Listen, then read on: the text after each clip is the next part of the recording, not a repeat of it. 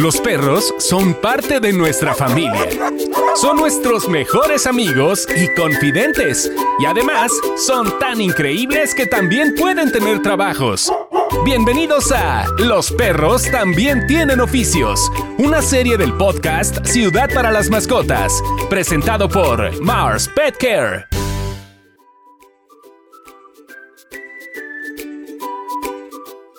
Señores, bienvenidos a esta serie del mes de octubre del podcast Ciudades para las Mascotas, un podcast presentado por Mars Petker México. Soy Carlos Humberto Mendoza y en esta ocasión, en esta serie, vamos a hablar sobre que los perros también tienen oficio, los perros también salen a trabajar y en esta ocasión vamos a platicar con Julio Velázquez Rodríguez, jefe de la Unidad Canina de la Dirección General de Análisis, Protección y Seguridad Universitaria de la UNAM, de la Universidad Nacional Autónoma de México. Julio, ¿cómo estás? Bienvenido. Hola, ¿qué tal, Carlos? Buenos días. Vamos a comenzar y para arrancar, lo que les queremos decir a los escuchas de Ciudad para las Mascotas es que ya saben que Ciudad para las Mascotas promueve el bienestar animal y buscamos sensibilizar a la comunidad y a los tutores para que sean responsables sobre cómo las mascotas hacen mejor nuestro mundo y cómo nos ayudan a que nos, y para que nos sentamos más conectados, a que seamos más sanos, seguros y felices. Y en esta ocasión vamos a hablar de perros que trabajan y para eso estamos contigo. ¿Por dónde comenzamos? ¿Cuál es tu labor? Eh, ¿Cuál es tu día en la oficina, Julio? Bueno, pues yo tengo, eh, digamos, dividida mi, jornada aquí con los perros, que es prácticamente lo que más realizo, pero también estoy a cargo de la atención de emergencias de la universidad. Entonces, a veces tengo días de oficina así, eh, pues muy arduo de estar sentado llenando formatos y haciendo cuestiones burocráticas, pero prácticamente la, digamos, la joya de mi, de mi tiempo es estar con mis perros en el campo de entrenamiento que tenemos aquí en Ciudad Universitaria, que es una hectárea de terreno con una vista maravillosa a la reserva ecológica y pues eh, partiendo ahí mi día entre cuatro perros que, que tengo yo aquí, formándolos, eh, sacándolos, lavándoles jaulas, haciendo pues la vida de una unidad canina con ellos. ¿Cuántos perros son? Aquí yo tengo cuatro. En la universidad hay cuatro perros que, digamos, viven aquí, pero en sí el programa eh, se basa en la, voluntad de los chicos que son parte de este, de este equipo, son voluntarios ellos. Ellos son en su mayoría estudiantes de esta universidad y aproximadamente ya en total tendremos unos 27 perros, eh, más o menos rondando esa cifra. ¿Y en qué consiste su entrenamiento?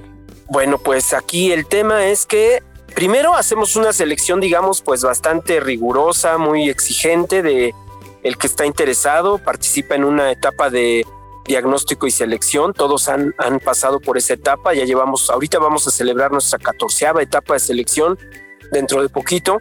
Y tienen que participar ahí, ya ahí pues como lo dice el nombre, pues hacemos un diagnóstico del perro, del chico y de y pues de sus aptitudes como, como pareja, ¿no? Digamos.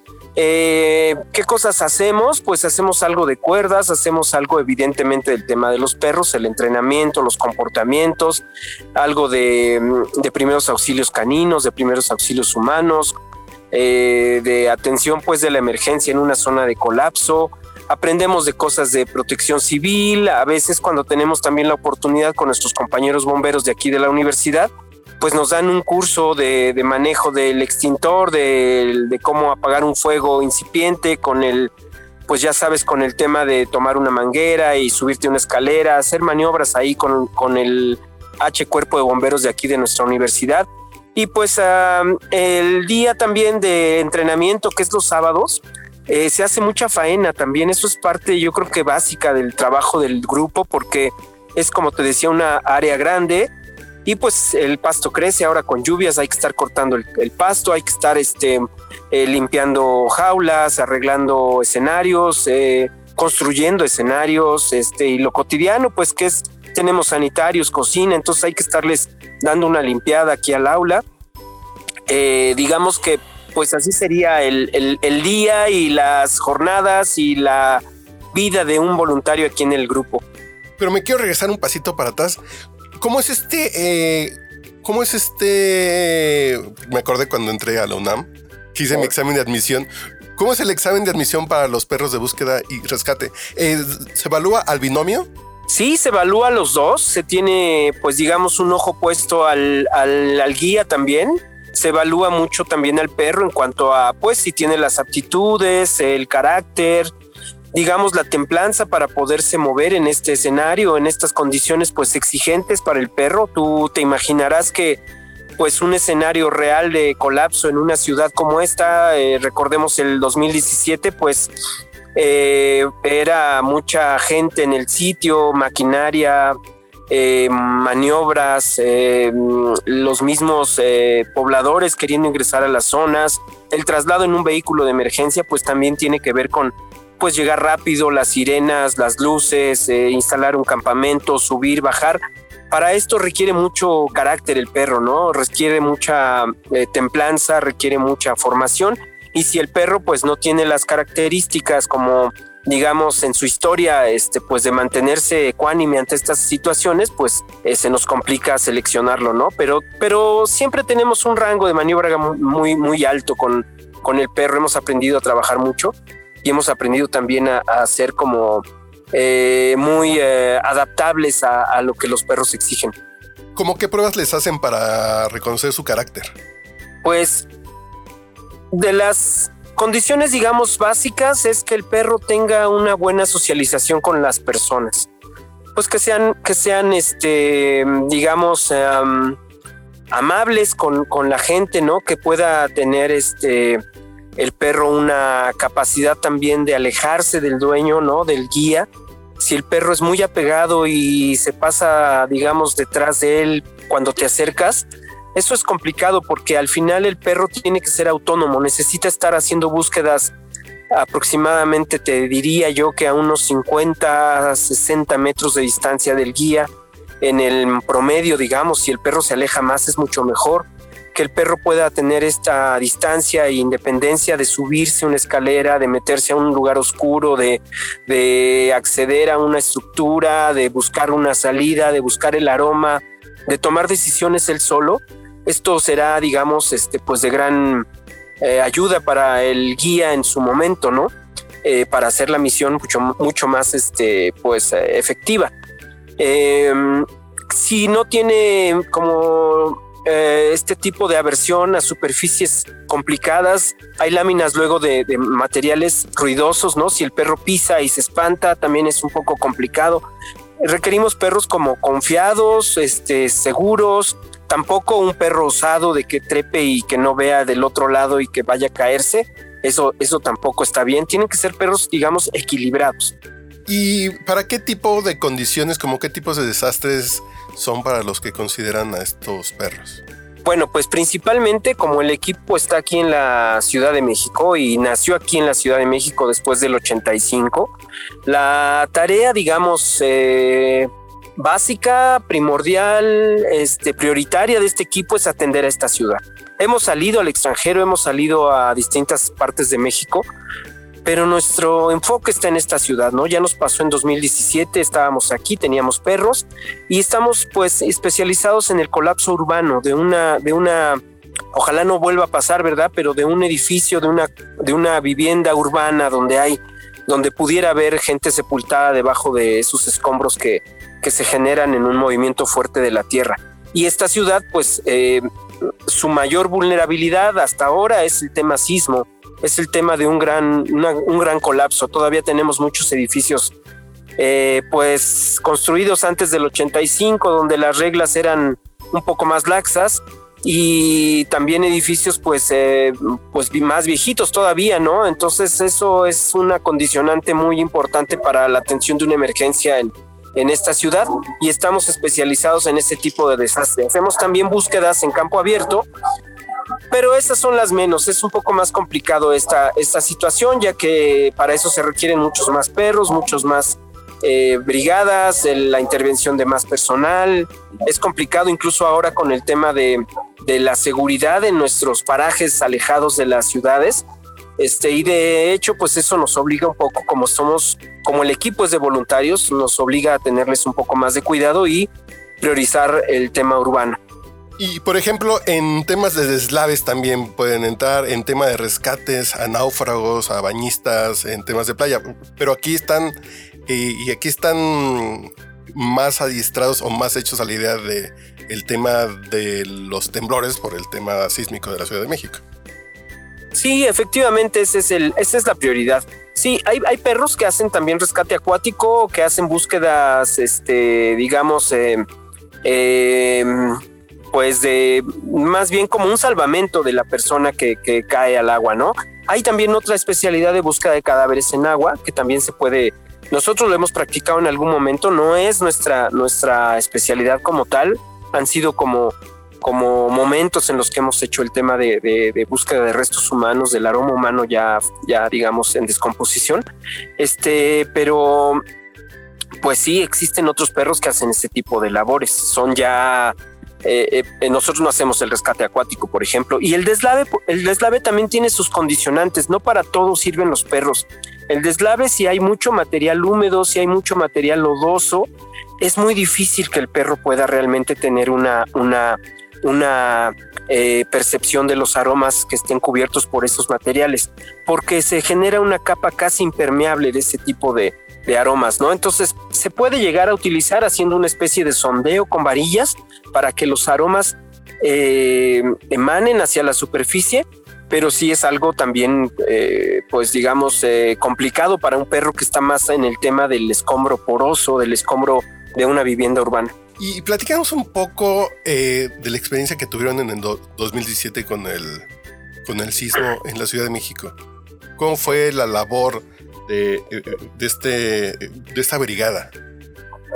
Pues eh, fue como que, pues en este tema de cómo nos tomó a todos, pues en esta cuestión de sorpresa y de, y de incredulidad de que, de que fuera eh, un sismo el mismo día que ocurrió 32 años, me parece, atrás.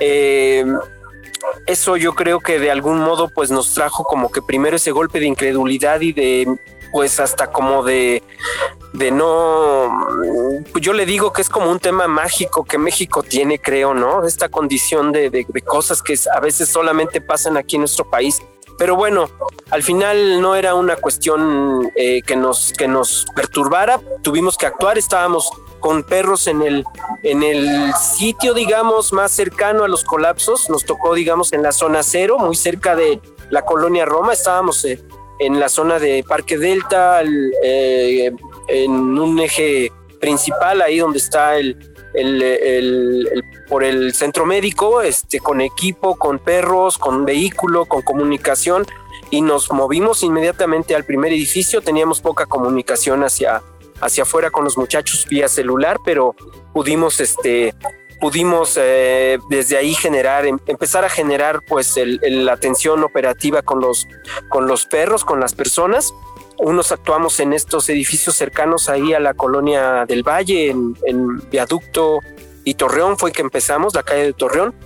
De ahí otros se fueron hacia el sur, que se hizo simulacro también aquí en Ciudad Universitaria, en la torre de rectoría con nuestra dirección general. Eh, los perros que estaban al sur se fueron hacia el colegio Repsamen, otros chicos se integraron más tarde, ya nos vimos ahí en la colonia Escandón. Y de ahí pues ya no paramos prácticamente dos semanas, este, hacíamos base aquí en la sede, en la universidad, aquí tenemos pues la facilidad de contar con todos los servicios, sabíamos que la universidad era muy complicado que se quedara sin, servicios de energía eléctrica, red de comunicación, eh, servicio de agua. Y entonces usábamos de base este espacio. Eh, nuestro estadio también pues en ese momento se convirtió en un gran centro de acopio, este, nuestra dirección... Eh, digamos, actuó también rápido estando en el, C, en el C5, en el centro este de comando de la Ciudad de México. Y pues eh, se, se, acudió prácticamente, si no a todos, yo creo que a la mayoría de los puntos que hubo colapso, ¿no? Estuvimos en Linda Vista, en Xochimilco, en varios puntos de, la, de ahí, de la zona de la Condesa Roma, en la Colonia del Valle, Portales. Em, y después tuvimos también, eh, para grado de nosotros, pues el, apoyo de dos brigadas, de dos equipos caninos que están integrados al, al Organismo Internacional de Perros de Búsqueda y Rescate, de la cual yo actualmente soy el delegado para el continente americano. Como nosotros somos parte de este organismo, pues eh, tuvimos eh, la cercanía de, la escuela canina de catástrofe en, en, de perros de catástrofe en eh, perdón, en, Argentina, este, de nuestro colega Juan Carlos Dombardi, que vino con cinco perros, seis personas. Aquí estuvo también eh, otra, otra brigada de Canadá, de Sylvie Montier, eh, donde pues nos repartimos ya un poco más el trabajo, dejamos descansar a nuestros perros.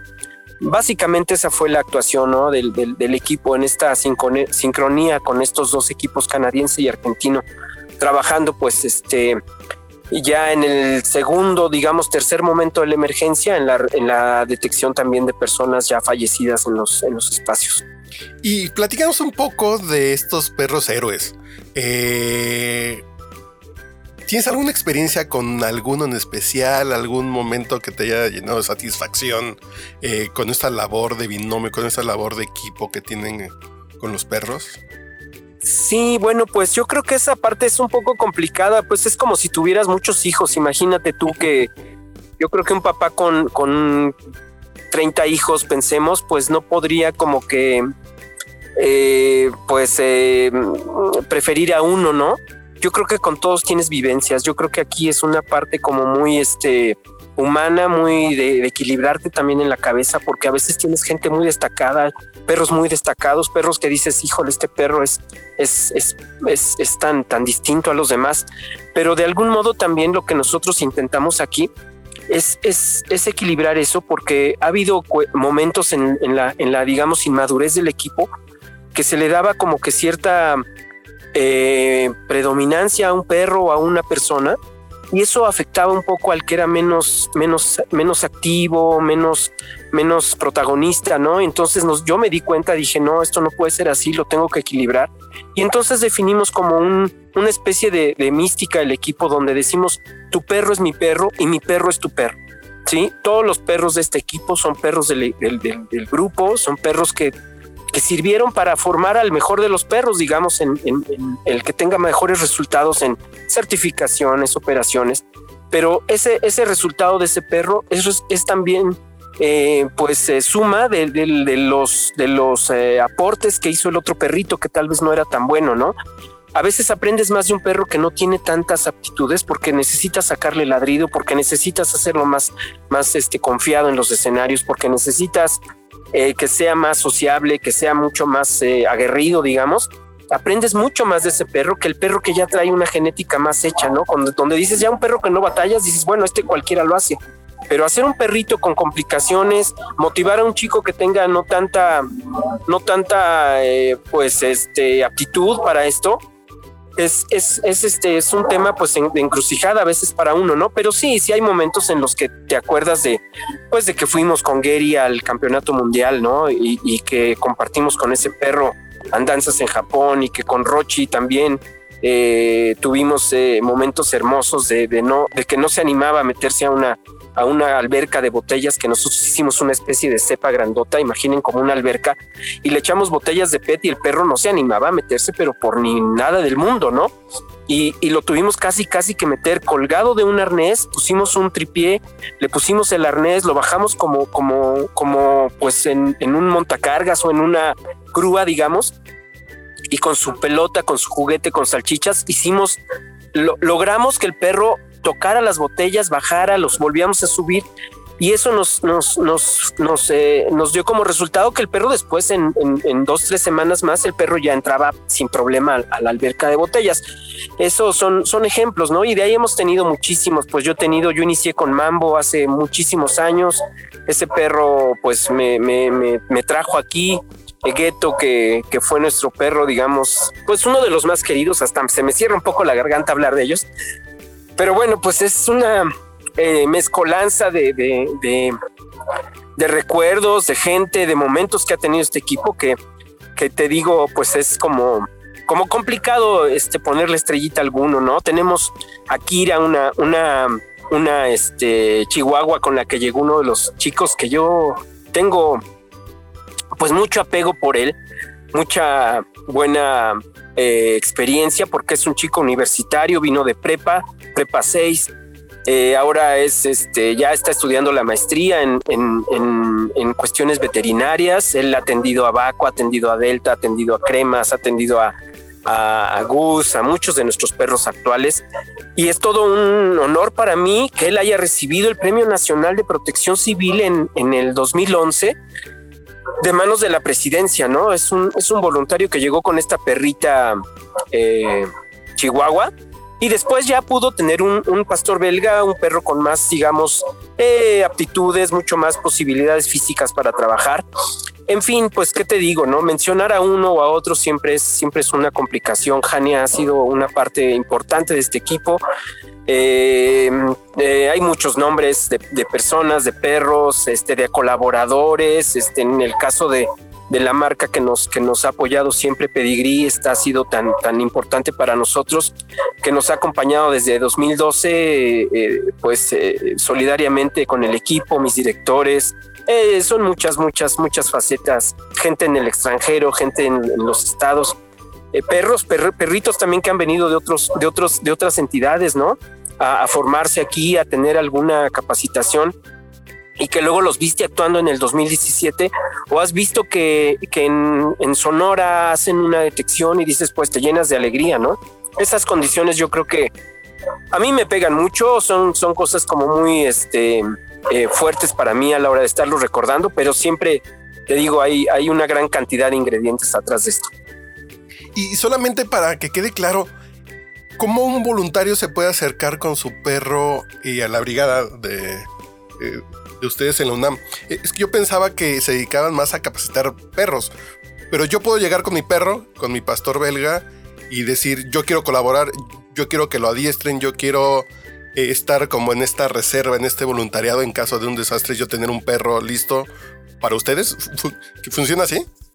Sí, claro, claro. Mira, nosotros tratamos de mantener la mística con la que se inició este equipo en el dos, en el, en el, en el, perdón, en el, en 1986. En 1986 inicia esto, eh, después del sismo, con, con, pues veterinarios que yo por lo que veo pues no tenían mucho conocimiento al respecto del tema de detección. Se vieron que estaba México en una carencia de tener unidades caninas que vinieron de otros países a apoyarnos y entonces pues se dio la, a la tarea a la, la, la, gente de veterinaria, estos, estos veterinarios con el apoyo de la facultad en aquel momento, del director de esa facultad en ese momento ya posteriormente pasó a la subdirección de protección civil, pero hemos mantenido esa mística de, que llegue el, universitario, ¿no? Ya después se abrió a, otros universitarios, no, importa si no eres veterinario, si eres, si eres ingeniero, si eres médico, psicólogo, eh, de trabajo social, este, Roberto Genis es de ciencias políticas y con él fuimos a Japón. Eh, no, no importa. Eh, el tema aquí es que le demos salida a esa persona, como tú comentaste ahorita, tú tienes un perro, tienes ganas de venir, pues inténtalo. Eh, se selecciona, como les digo, en esta etapa. Ya vamos en la 14. Pueden escribir a un correo que es muy, muy, bueno, no está tan sencillo, pero, pero bueno, es, es el acceso que tenemos es etapa selección unam k9 arroba gmail.com eh, en ese correo nos pueden contactar. Nosotros ya vamos a iniciar etapa pronto, entonces este, pues sería cosa de que si, si escuchan este mensaje, pues lo, nos contacten. Eh, y si no, pues bueno, esperan a la siguiente etapa.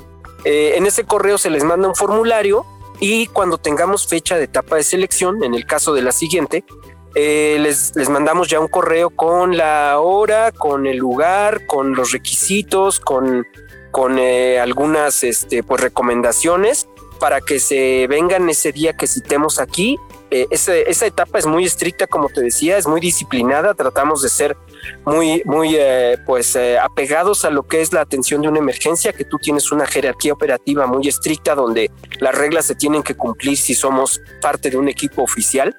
Este, nosotros como equipo oficial y representando a la universidad, tenemos que cumplir con, con lo que diga el comandante de incidente en la zona de desastre o en la zona de la emergencia.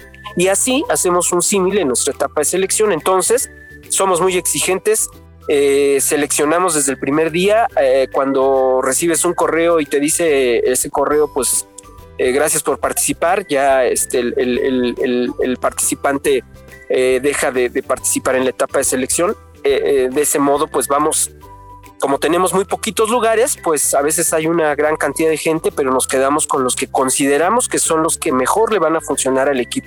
Este equipo ya tiene mucho tiempo y pues tiene que mantener su nivel de calidad mediante la etapa de selección, pero cualquier persona que quiera participar puede venir e intentarlo, echarle ganas y este y con ese correo pues eh, contactar al, al el proceso.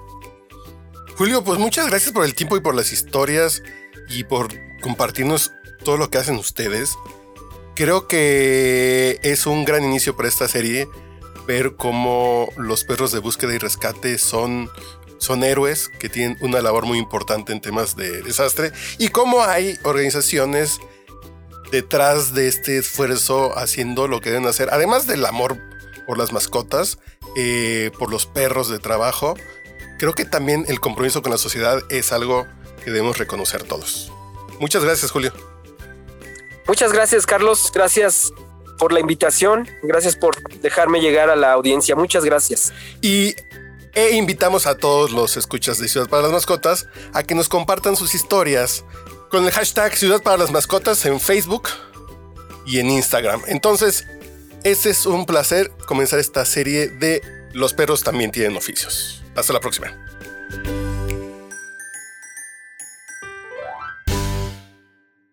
Queremos escuchar. Síguenos y coméntanos en Facebook e Instagram. Arroba Ciudad para las Mascotas.